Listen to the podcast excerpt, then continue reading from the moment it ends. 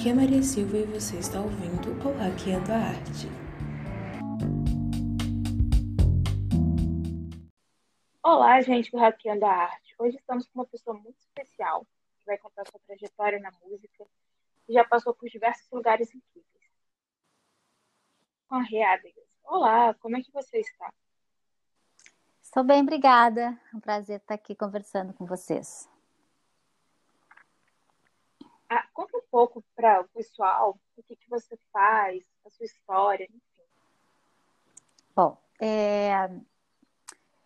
eu sou cantora, compositora e já há mais ou menos mais de 20 anos. É... Comecei cantando assim em bares, uh, sem muita intenção de trabalhar com isso. Uh, trabalhei fazendo ao mesmo tempo uma faculdade de design de produto, que foi a minha formação, vamos dizer assim.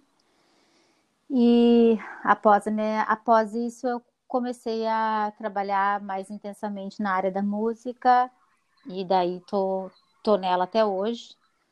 Tenho algumas outras atividades paralelas, mas a principal fonte da, de, de, de, de, trabalho atualmente. Atualmente não, não tanto, né? Mas uh, de modo geral é a música e, e os shows.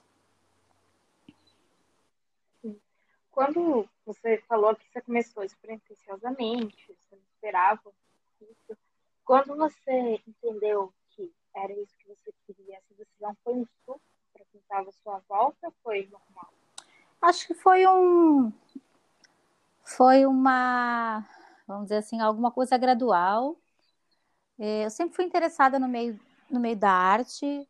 Eu dancei muitos anos balé clássico e, e também trabalhei com design, também que de certa forma é uma forma de, de arte, de desenho, de criação. E, e ao vivenciar isso tudo, eu fui me sentindo cada vez mais é, envolvida por isso, né? Pelo meio musical e, e quando conheci a música brasileira, principalmente, isso me puxou mais ainda, sabe? E, a, e aí eu fui nesse crescendo, quando me dei conta já estava totalmente envolvida e, e trabalhando com isso porque eu realmente nunca tinha pensado em ser cantora, principalmente. É, foi uma coisa realmente assim, começou com uma banda de garagem e essa banda acabou começando a fazer shows e shows e shows. E isso acabou fazendo me acostumar com aquilo e fui me encantando e conhecendo cada vez mais e, e aconteceu naturalmente. Sim, Então não foi um susto, porque você não acordou no dia do lado e acho que eu vou largar tudo. eu quis largar. Vou mas, é. Eu quis largar, mas foi bom. Eu acho que eu acho que eu sempre falo para todo mundo que me pergunta assim, ah, como é que é? Eu acho que a pessoa que, que quer ser músico, que quer trabalhar com arte, é, por mais que a gente queira se dedicar 100%, e a gente deve se dedicar 100% para tentar fazer a coisa acontecer de fato, a gente sempre tem que. Eu sempre digo assim que é, é, importante ter outras, outras maneiras e outros ganhos. Até pode ser dentro da própria música, mas outras formas de, de, de sustento e de trabalho dentro dessa, desse nicho ou em algum nicho que a pessoa goste, porque realmente é um, é uma, uma carreira muito muito difícil assim até ela se consolidar de fato né? Então e às vezes ela é, vamos dizer assim ela não, a pessoa nunca tem o retorno total que ela que ela deveria ter né? Então a, acaba que que é importante também as pessoas não desistirem dessas outras dessas outras situações. Eu por exemplo me formei em design acabo trabalhando com isso trabalho de alguma forma com isso até hoje e está sendo muito importante agora, principalmente nesse momento de pandemia que a gente não, os artistas não estão conseguindo fazer shows e pelo menos aqui onde eu estou não não está acontecendo nada e, e é uma maneira de eu de eu conseguir continuar trabalhando e, e, enfim, continuar compondo e continuar fazendo as minhas coisas. Sim, sim. É, todo mundo que vem aqui no podcast, todo mundo não, mas uma boa parte, principalmente quando é da música, sempre fala da Elis Regina. Ela tem um impacto com a música brasileira, isso é fato. E vendo, te observando cantar, enfim, a gente vê que você tem quê de referência. Hum. É, onde ela aparece na sua vida? Por que ela como referência? Olha que ligação entre vocês. Uhum. Então, eu comecei uh, cantando música internacional, pop, pop internacional, músicas, músicas em inglês principalmente. E em um momento da minha carreira, eu tive a oportunidade e o aconteceu uma coisa muito muito natural as pessoas começaram a me pedir não sei exatamente porquê é coisa do coisa do destino da, da que tem que acontecer. É, nesse lugar onde eu cantava na época começaram a me pedir é, que eu fizesse um show de música brasileira. E eu não sei porquê exatamente me pediram um show um show de Elis Regina se eu não me engano na época. E eu comecei a pensar sobre o assunto, só que eu, eu também não conhecia muito bem eles, Regina, né? É, eu não, eu não tinha ideia de, da, da importância dessa mulher na época em que eu aceitei esse desafio. E a partir daí, então, eu comecei a estudar muito sobre, sobre, sobre o repertório, principalmente, dela, né? E acabei claro, vendo alguns vídeos, porque comecei a me encantar muito com o trabalho dela, achei ela assim, uma coisa, uma coisa espetacular. E tudo que eu acredito que um artista deve ser, né? Assim, uma pessoa, um intérprete no caso, né? Uma pessoa muito, muito potente, muito forte, não só pela técnica, mas pela questão de, de emoção, de passar emoção, de ter uma troca muito, muito importante com o público, né? Isso é uma coisa que eu acho que todo mundo que é intérprete, como eu, e a compositora veio depois, né? É, busca, busca essa, essa conexão importante com, com as pessoas que estão assistindo. E, e quando eu comecei a estudar e me apaixonar pelo, pelo esse, por esse repertório dela e pela maneira dela ser, claro que isso acabou uh, fazendo eu entrar num nicho que eu não conhecia, que era a música brasileira, o samba e então ela foi a principal, vamos dizer assim, a principal.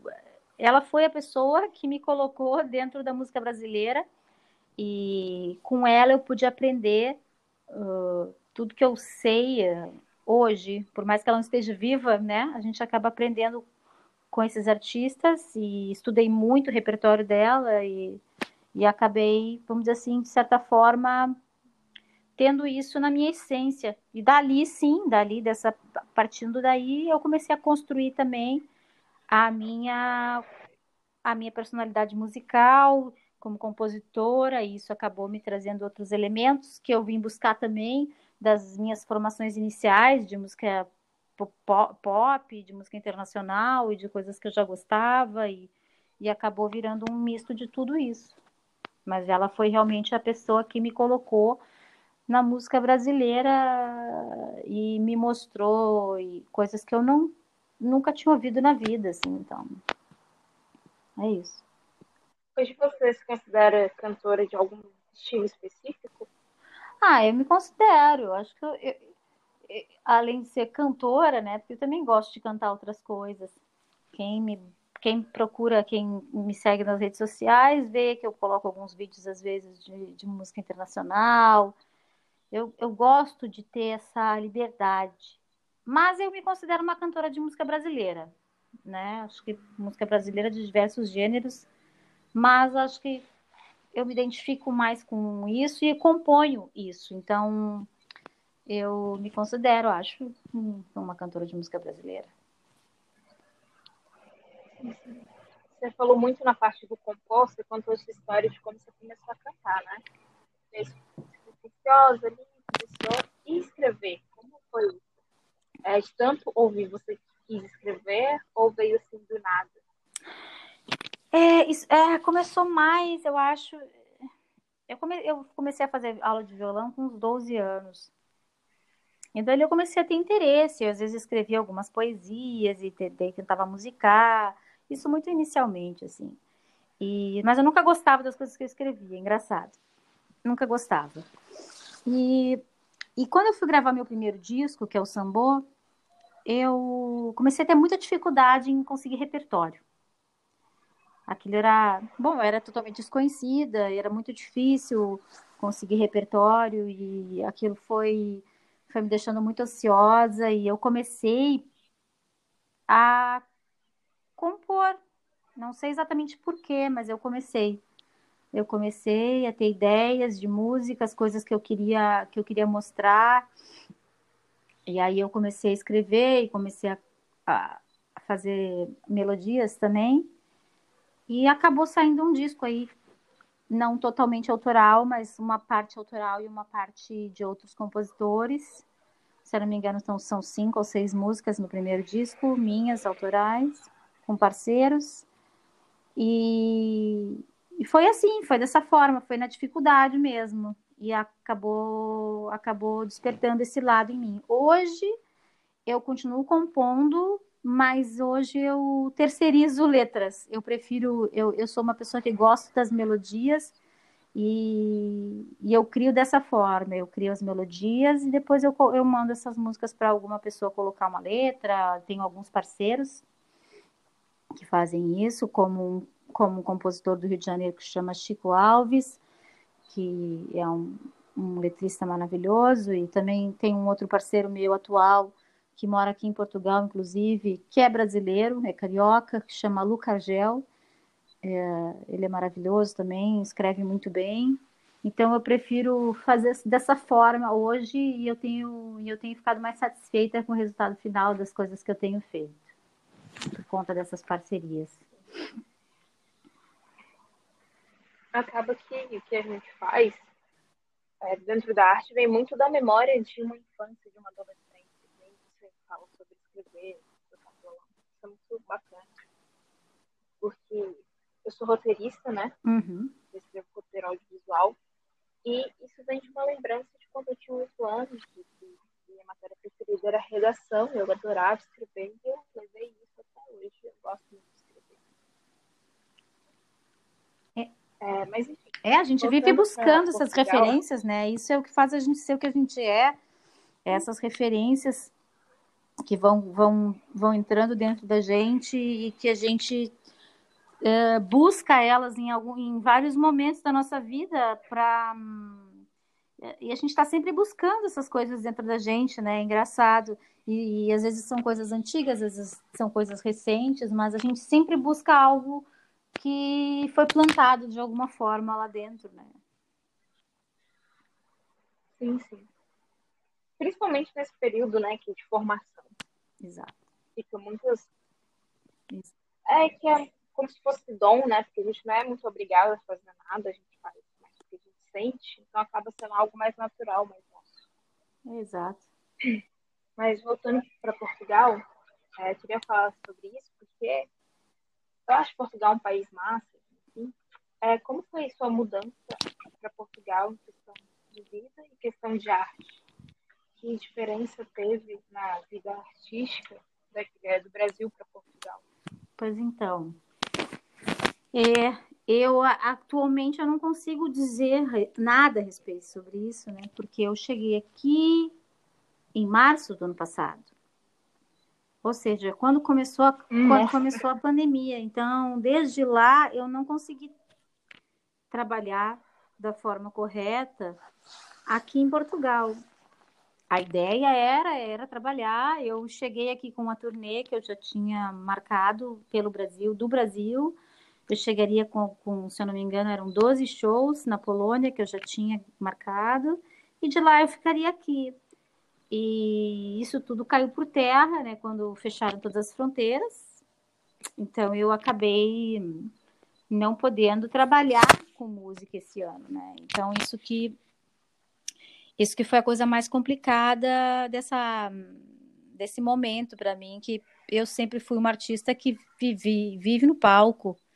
eu gosto do palco, isso me faz bem, né? Eu gosto do que eu posso proporcionar às pessoas quando eu estou no palco, da troca que existe de energia e a música ela faz muito bem para as pessoas. Isso, isso me dá um prazer enorme de, de ver o quanto a música ela ela consegue libertar as pessoas naquele momento de qualquer coisa que elas estejam se sentindo mal ou ou e, às vezes elas estão com alguma coisa presa dentro delas e elas conseguem se aliviar daquelas angústias naquele momento.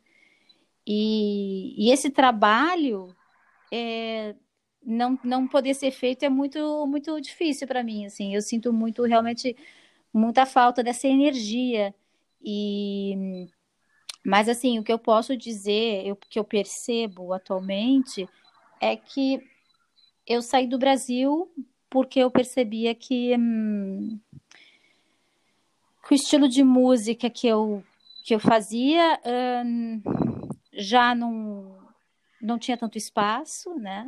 Como, como eu tenho tido uma receptividade muito boa na Europa, eu tenho vindo já há dois anos, tinha vindo, né? Estava vindo há dois anos fazer turnês e, e tinha recebido um, vamos dizer assim, um, estava tendo um bom retorno sobre isso, de opções de lugares para cantar, e coisa que no Brasil era realmente muito limitado, uma dificuldade enorme de poder fazer shows em outros lugares do Brasil, porque é, é inviável, custos inviáveis para poder viajar, e as pessoas também não, não conseguem as casas não conseguem arcar com os custos quando não se é assim tão famoso para que para que tenha um, né, um volume grande de pessoas para assistir.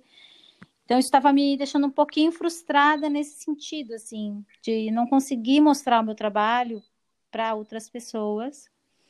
E fora a dificuldade geral de ser artista no Brasil, né? E, e eu achava que eu deveria tentar, né, uh, buscar vamos dizer assim, um, um, lugar onde eu tivesse mais oportunidades e mais, mais possibilidades, né? Fora a questão, outras questões básicas como segurança e, e, e etc., que acho que para mim é uma, uma coisa que conta muito, por, por eu ser uma mãe e ter uma filha pequena,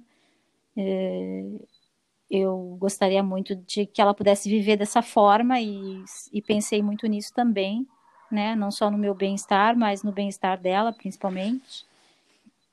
E foi aí que eu resolvi tentar e vir para cá para ver o que, que, que, como é que seria, como é que isso de fato seria, né? Infelizmente aconteceu essa, essa pandemia no meio disso e, e pronto. Então estou me segurando da maneira que posso e, e tentando alimentar as redes sociais e conversar com o meu público dessa forma.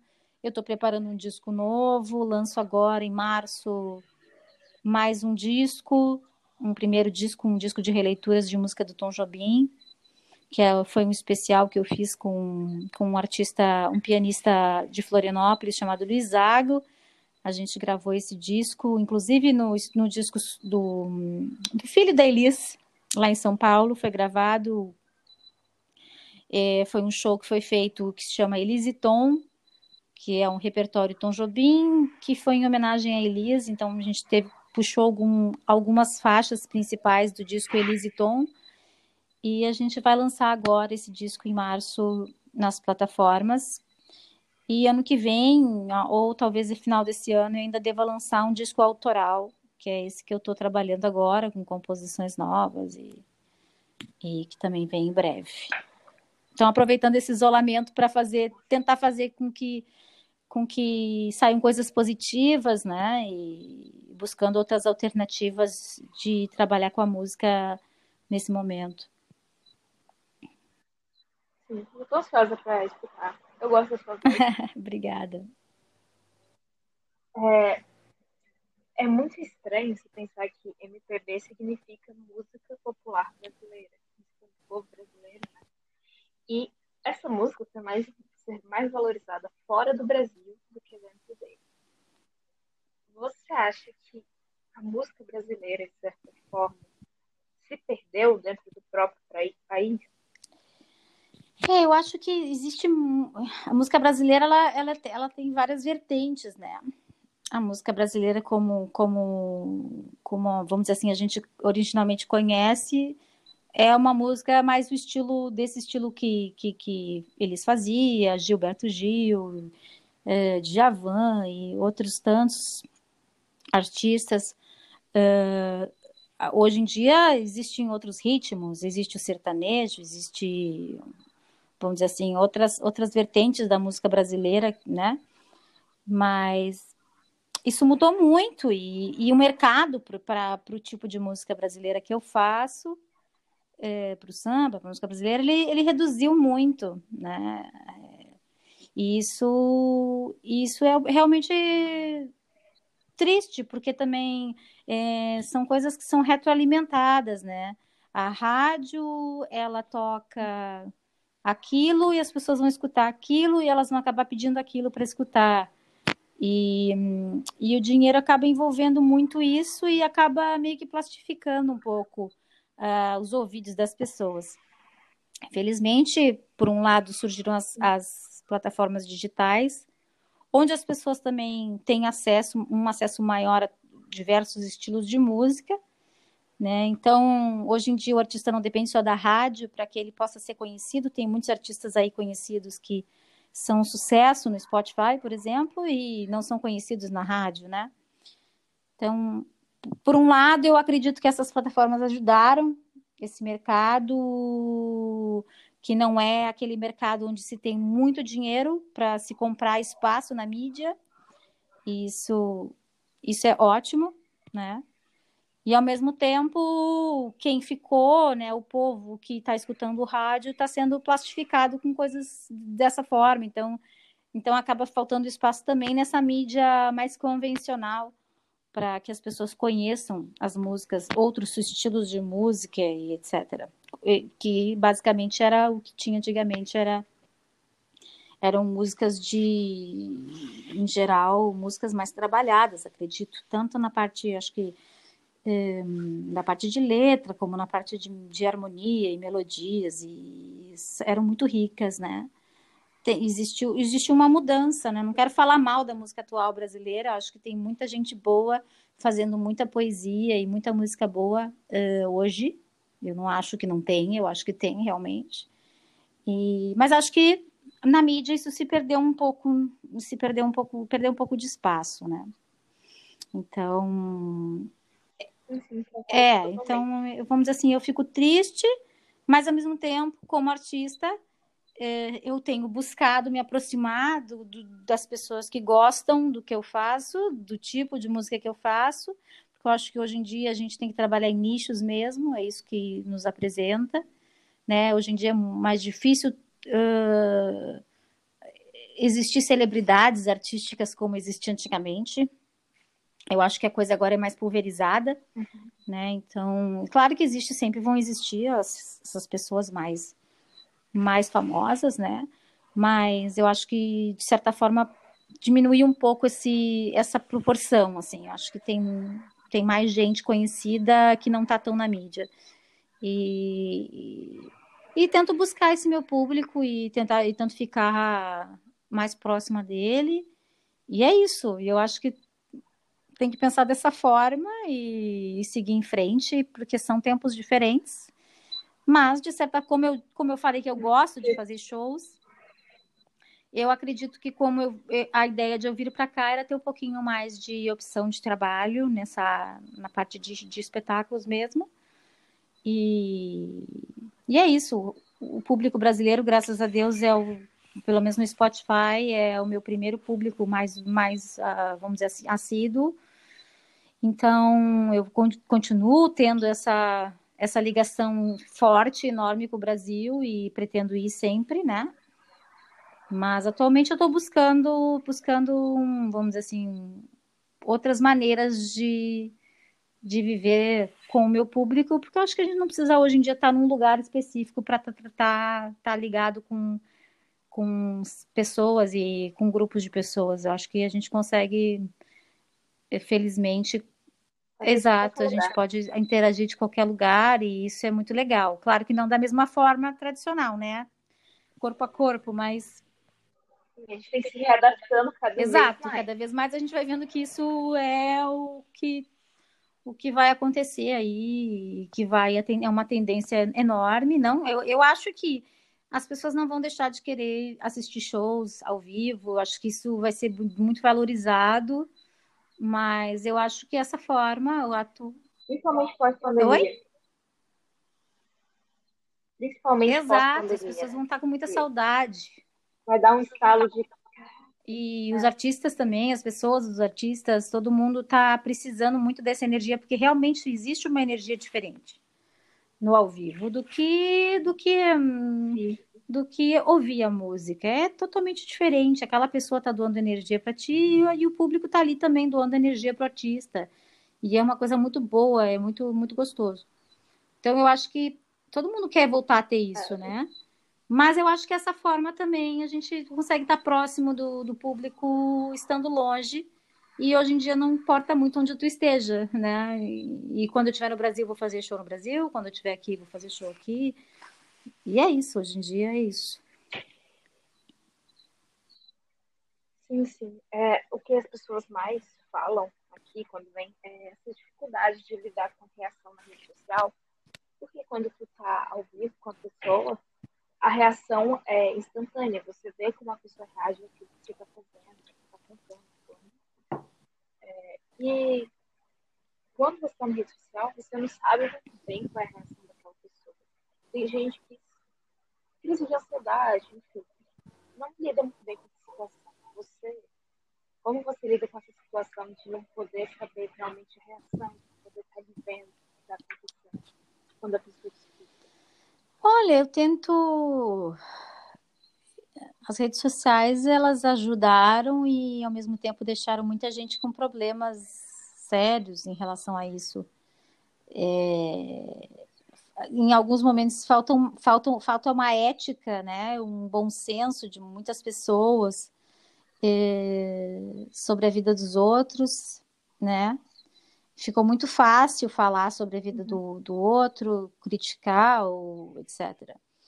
E isso, isso é uma parte ruim, que eu acho que, que deixou as pessoas muito sem rosto, sabe? E, e deixou elas muito livres para fazer o que elas acham que elas podem fazer. Tem muitas pessoas que sofrem muito com isso eu tento levar, nunca levar coisas que são ditas nas redes sociais para o lado pessoal, assim, eu tento eu tento abstrair isso, porque eu acho que não se pode agradar, agradar todo mundo e eu acho que as pessoas atualmente elas elas elas procuram coisas para se apegar e, e parece que falar mal, né, vamos dizer assim em vez de procurar o lado bom, as pessoas têm, têm procurado o lado ruim. Isso eu não estou generalizando, né? Estou dizendo que é uma coisa que acontece, a gente sabe. É, não, é, não é todo mundo que faz isso, né? Acho que tem muita gente que também tem, uma, um, tem um pensamento de vamos ser positivos nas redes sociais. Se é para falar, vamos falar bem. Exatamente. É isso. É porque eu penso assim, gente, se é para falar, fala bem. Se não é para falar bem, não fala. Porque falar mal gera, gera uma carga negativa desnecessária. E, e não precisa disso, a gente não precisa disso. E não é assim, ah, a pessoa não pode ouvir crítica, não, porque não é, normalmente não é uma crítica. Normalmente são agressões, um, agressões que não são legais, são, agre são agressões mesmo, são pequenas agressões. Então é desnecessário, né? Eu tenho buscado me, me vamos dizer assim, uh, me observar e observar as pessoas, mas graças a Deus eu posso dizer que eu tive muito poucos assim incidentes assim negativos. Né? Em geral, tem pessoas muito legais que me seguem que, que, que curtem meu trabalho, que, que curtem e que participam e que comentam e que me dão feedback positivo ou negativo eu acho que é importante a gente ter um feedback, né? Mas vamos dizer, vamos, vamos falar, né? Feedback não é agressão. É bem diferente, né? Acho que todo mundo tem que ouvir críticas construtivas, mas a, a gente tem que saber falar, né?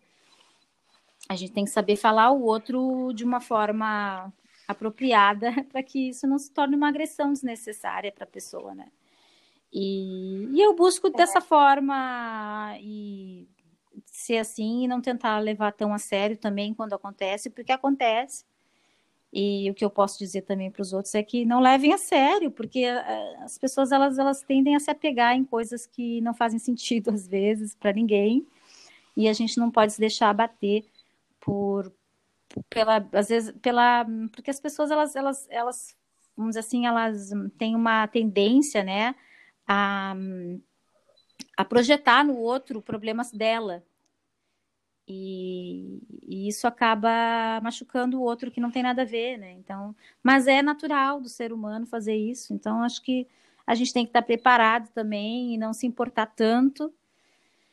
Mas compreender mesmo que seja negativo. Exato, compreender e tentar entender por que aquela pessoa fez isso e tentar não levar isso para si, né? Por mais que não seja não seja legal, e acho que a gente tem que trabalhar isso. Eu trabalho isso com a minha filha, eu trabalho, eu, eu tento fazer a minha parte dessa forma, que é fazendo da, da forma que eu acho correto, ensinando minha filha, por exemplo, que é uma criança. E é isso, acho que a gente fazendo a nossa parte, a gente já consegue reduzir um pouco esse, essa, vamos dizer assim, essa, essa carga negativa das redes sociais. Né? É. Que se a gente parar para pensar assim, é muito baixo comparando com o resto. Vale nem a pena dar importância. Exato. Então entramos em um acordo. Porque as pessoas que vêm aqui, elas realmente se sentem. Eu me sinto incomodada, não sobre a questão de crítica negativa, mas sobre o não ter uma resposta imediata, né? Porque imediatismo está fora questão. É, eu acho que Mas... acho que as pessoas têm que buscar entender o lado oposto, mesmo que não seja, principalmente o que não é igual ao que tu, a, a, o pensamento, teu pensamento, e tentar perceber isso de uma forma positiva, porque se todo mundo pensasse igual, as coisas não mudariam e não melhorariam. Acho que é isso. A uhum. gente tem que pensar sempre nessas duas energias complementares e saber que isso existe e respeitar isso, né? E eu tenho, principalmente no Brasil, eu tenho visto uma polarização muito grande olhando de fora agora. É, e, e, e, e, eu tento perceber isso, um, e eu tento ser aquela pessoa que fica vendo de fora, assim, que não que tenta analisar as duas, os dois lados sempre e tento entender e buscar o que, que é o que, que eu acho certo de tudo isso, né? Eu tento eu tento ser dessa forma para tentar ficar mais saudável, porque eu acho que essa polarização também de agressão ao outro que pensa diferente é péssima e não faz ninguém crescer. Então eu acho que eu tento eu tento olhar o lado do outro, mesmo que não seja principalmente o que não é de acordo com o meu pensamento, assim, tento aceitar isso e tento entender o lado dessa pessoa. Não está sendo, não é fácil, né? Mas é, é um trabalho. Não, é, um, é, muito difícil, aliás. É um trabalho, mas é um trabalho, é um trabalho que a gente tem que ir fazendo dentro da gente, para que a gente possa cada vez mais entender que as pessoas são diferentes, entender que cada um tem uma verdade e, e, que não é só porque a tua, tu acha que a tua verdade é certa que a do outro é errada. Cada um tem uma perspectiva de vida, tem, tem uma história. Porque afinal o que é certo e o que é errado. Exato, não né? tem isso. Mas as pessoas têm essa tendência de achar que sempre elas estão certas e o outro está errado. E, e, e isso não vai fazer ninguém crescer, só vai fazer as pessoas brigarem. Né? Então, acho que é isso, está todo mundo hoje em dia brigando, brigando, brigando para para dizer, ah, eu estou certo, não, eu que estou certo. Fica todo mundo dizendo isso e ninguém se apoia. E eu acho que isso não é, não ajuda muito, né, as, as coisas mudarem. Você acaba perdendo energia. Exato, é muita briga para pouca coisa, né? Pra, às vezes por uma questão que não é a principal, né? A principal questão são as pessoas. Então, e justamente respeitar essas diferenças, né? Olha, a gente tem aí respeito às diferenças de vários tipos, né? não só de cor, de raça, né, de raça, de, de religião, de política, de, o que eu digo, a gente tem que respeitar tudo, mesmo que não seja algo que a gente concorde, não interessa, né, o direito do outro pensar e agir, claro, sem, sem, vamos dizer assim, pensar e agir da forma que a pessoa acha, sem, sem prejudicar ninguém, né, com respeito. É, sem prejudicar o meio. Exato, exato. A gente tem que. Que, aliás, que, que, que, tem, a, que tem a ver com que a outra pessoa está ali, né? É, exato. Mas é isso. É, tem essa diferença entre o Brasil e Portugal nessa questão de cada um na sua? Ou é muito parecido? Não, eu acho que no Brasil tá bem pior nesse sentido. Eu acho que tá. É, é, é de se entender a situação, né? E porque também está a coisa está muito muito assim difícil no Brasil ah, nos últimos nos últimos tempos, né? E parece que não melhora. E, e as pessoas ficam mais desesperadas e isso acaba gerando uma, um desespero mesmo, né? E, e agressões, o que não adianta que não melhore em nada, né? E eu vejo que aqui, aqui existe um pouco mais de, de mais calma, calma, de mais tranquilidade nesse sentido, principalmente no sentido político. Não existe essa, uhum. essa tensão, sabe? E essa tensão é, é horrível. Essa tensão é muito ruim. Então. É, aqui tá tenso, porque é tensão de todo lado. Se você for parar pra pensar, não é só um lado que tá tenso. Os dois estão e. Exato. É, não, não... por estar de um lado, as pessoas não têm capacidade de ver que os dois, independente de que lado esteja, são iguais, que estão tudo do mesmo jeito. Exato. Então, isso está criando uma tensão muito grande, eu acho, e um estresse muito grande no povo. E eu não sei até que ponto e como que isso vai ser positivo, sabe? Então eu, eu sinto isso, assim, olhando daqui, percebendo isso, eu fico triste. Porque eu não, não desejo. É. É, eu não desejo isso, sabe? Porque é um país. É um país maravilhoso, mas da forma que está sendo. Uh, da forma com que as coisas estão acontecendo, é, onde ninguém consegue tentar, vamos dizer assim, se unir para fazer algo melhor, é sempre criticando o outro, não, não pensando assim, pensando também no seu lado, na, na, pensando na parte que a pessoa poderia fazer melhor, acaba que fica, um, fica uma coisa meio empacada, assim, eu acho, tá? Para mim, assim, quando eu olho, eu, eu, eu, vejo isso, assim, eu vejo que parece que não vai a lugar nenhum, sabe? não evolui, mas também não, não, não sai daquilo ali.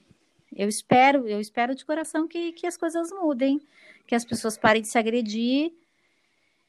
E, por mais que tenham coisas erradas, né? Eu acho que tem coisas erradas, tem coisas muito difíceis no momento, mas eu acho que não é o povo se agredindo e se criticando, que não, vão conseguir. Só vai piorando. Exato, vão conseguir sair dessa, assim. Acho que para o povo conseguir sair dessa, as, as coisas vão ter que mudar, né?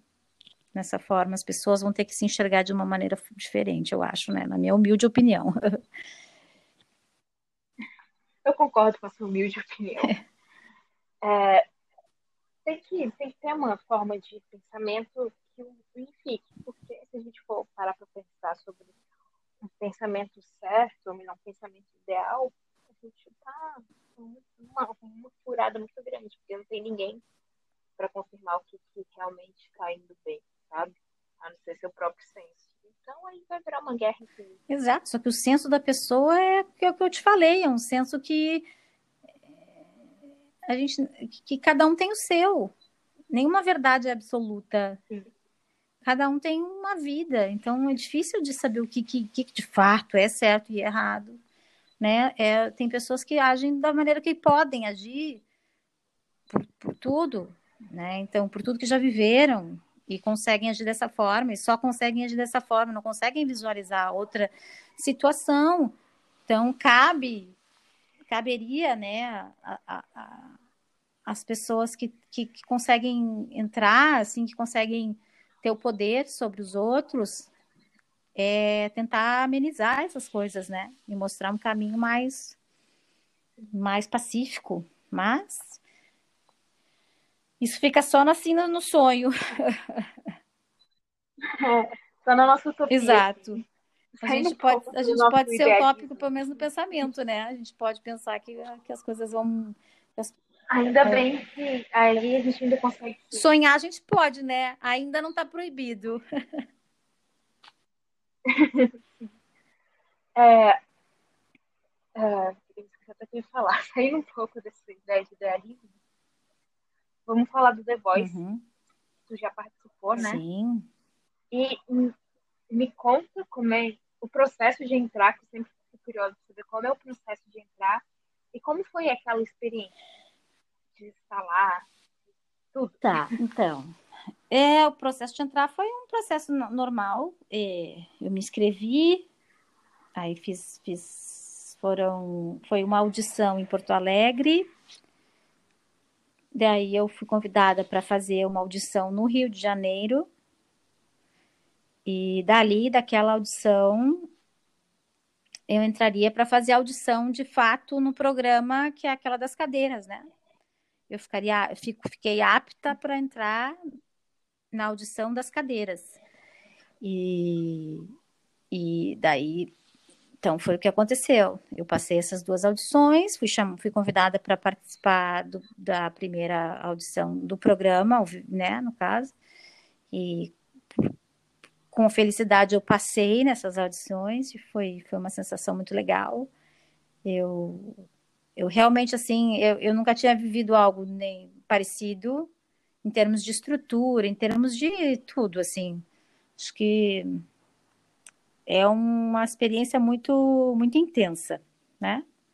Tem gente que não, não sabe lidar muito bem, mas graças a Deus eu já, já tinha uma idade que, já tenho uma idade que pude aproveitar mais isso sem ficar tão ansiosa, nervosa. Eu fiquei ansiosa, claro, né? Porque é, é um, é normal. É, é normal, mas claro que a, a, experiência de vida me ajuda um pouco a controlar isso um pouco melhor e, apro e, a, e a aproveitar mais, eu acho, talvez, né, esse, essa oportunidade. E eu, e eu curti muito, assim, eu, foi uma experiência muito, muito intensa, muito diferente de tudo que eu já tinha vivido na música. E foi, mas foi extremamente válido, assim, importante na minha carreira. Acho que me, me deu muita coisa boa, muitos, muitos amigos, muitas pessoas que eu conheci que acrescentaram na minha vida artística e continuam, inclusive, até hoje. E, e viver aquilo daquela forma foi único, acho, único. Sim, é, as pessoas, mais o cidadão, tem a ideia de que ser artista e ser famoso é a mesma coisa. E se tu não foi para televisão para ser um global, que, que você está fazendo lá. E depois que as pessoas passam pelo Voice Brasil, elas seguem a vida delas normalmente? Claro que algumas coisas mudam, mas elas seguem a vida delas normalmente. Só que as pessoas, por não estar tá vendo aquelas pessoas que não estarem consumindo ela nas mídias convencionais, acham que a pessoa não não tá mais, sei lá, não sei o que as pessoas pensam na verdade. É, mas acontece isso, isso é natural. Novamente. Porque a gente tem uma exposição enorme no programa e depois a gente não aparece mais. Faz parte do programa, uhum. né? Então a gente aproveita enquanto a gente está lá e depois a gente vai voltar como a gente era, com uma pequena diferença. Eu acredito que para mim foi positivo. Eu tive bastante coisas legais de retornos que eu tive por ter participado do programa. Isso me deu, me deu algo. E eu não posso dizer que mudou a minha vida, né? Eu acho que me ajudou, ajudou a mais pessoas conhecerem meu trabalho, pessoas que não tinham nem ideia de que eu existia no Brasil, porque, como eu te falei, é muito difícil a gente espalhar o nosso trabalho pelo Brasil todo. E isso é uma, foi uma oportunidade muito legal de pessoas de todos os lugares conhecerem meu trabalho e continuarem gostando dele depois do programa. E, e essa queda é natural, essa queda de público, né? Muita gente tem dificuldade de lidar com isso quando sai do programa e não vou dizer que é fácil, não. É, é um momento difícil porque a gente fica naquela. A gente fica na. A, a gente está, vamos dizer assim, muita coisa acontecendo, tudo que a gente faz, as pessoas estão vendo, e daqui um pouco isso muda. E a gente tem que saber lidar com isso também. Não é uma coisa muito fácil, né? Todo mundo quer ficar, vamos dizer assim, no, no olho do furacão nesse sentido, né? Vamos dizer assim, todo mundo quer ficar quer ficar conhecido pelo seu trabalho e quer ter isso alimentado, né? Então, reconhecimento é exatamente, bom. reconhecimento é bom. Essa é a palavra. Então, assim, perder isso é difícil, mas todo mundo tem uma queda depois que sai, é óbvio. Né? Porque daqui a pouco já vai começar um outro The Voice, já vai ter uma outra turma, e é isso, faz parte do programa. Então, acho que se eu puder dar um conselho se alguém que, que Ah, escute está tá pensando em se inscrever, acho que é muito válido, mas tem que saber que é um momento que tem que se aproveitar e que esse momento vai vai passar, né? Salvo alguma coisa muito excepcional que aconteça, mas né, em geral não acontece. E, e aproveitar esse momento da melhor forma possível, né? E é isso, acho que foi isso que eu fiz e, e não tenho nenhum arrependimento, assim. Sou muito grata, inclusive. Eu concordo com essa questão do momento passageiro, eu super entendo. O que eu, ia, que eu estava pensando é que, como essa ideia de mídia, de globalização é, global, na cabeça das pessoas, isso acaba atrapalhando um pouco da, do trabalho da arte que é feito no dia a dia. Sim. sabe? É, que às vezes as pessoas se conectam tanto ao famoso e não ao artístico que isso acaba se perdendo. Você acha que, de certa forma, isso atrapalha o trabalho do artista? Atrapalha, entre aspas, desvaloriza. Ah, não sei, não sei dizer. Eu acho que depende. No meu caso, não foi. No meu caso, foi positivo. Pode ser que tenha algum caso que não seja, mas acho que depende de como, como, como isso é agregado, né? Como o The Voice é um programa musical especi- especificamente, acaba que hum, tudo fica no lugar certo, né? Então, não, vamos dizer assim, não, não, não é deturpada a imagem daquela pessoa, ela continua sendo um artista e o que ela faz ali é o que ela faz, ponto. Né? Não sei se em alguns outros casos mude, mas no meu caso eu posso dizer que não, que para mim não, não teve assim, acho que uma, uma parte depreciativa, acho que não. Enfim, quando eu penso isso, eu penso numa visão mais generalizada, sabe? Não específica. Porque é, é óbvio que a experiência de cada um é de cada um. É, cada um lida com uma forma diferente, né? Tem um preparo psicológico diferente para lidar. Sim. Então, a gente está chegando na reta final do podcast. E tem uma pergunta que eu sempre faço para todos os artistas que passam por aqui. É uma pergunta que às vezes eu costumo escutar um pouco de silêncio, que é a última pergunta do podcast também, que é qual é a função da arte? Para você, qual é o papel da arte? Bom, como eu te falei, no caso da arte que eu faço, que é, que é a música, ah, eu realmente vejo isso como algo curativo mesmo.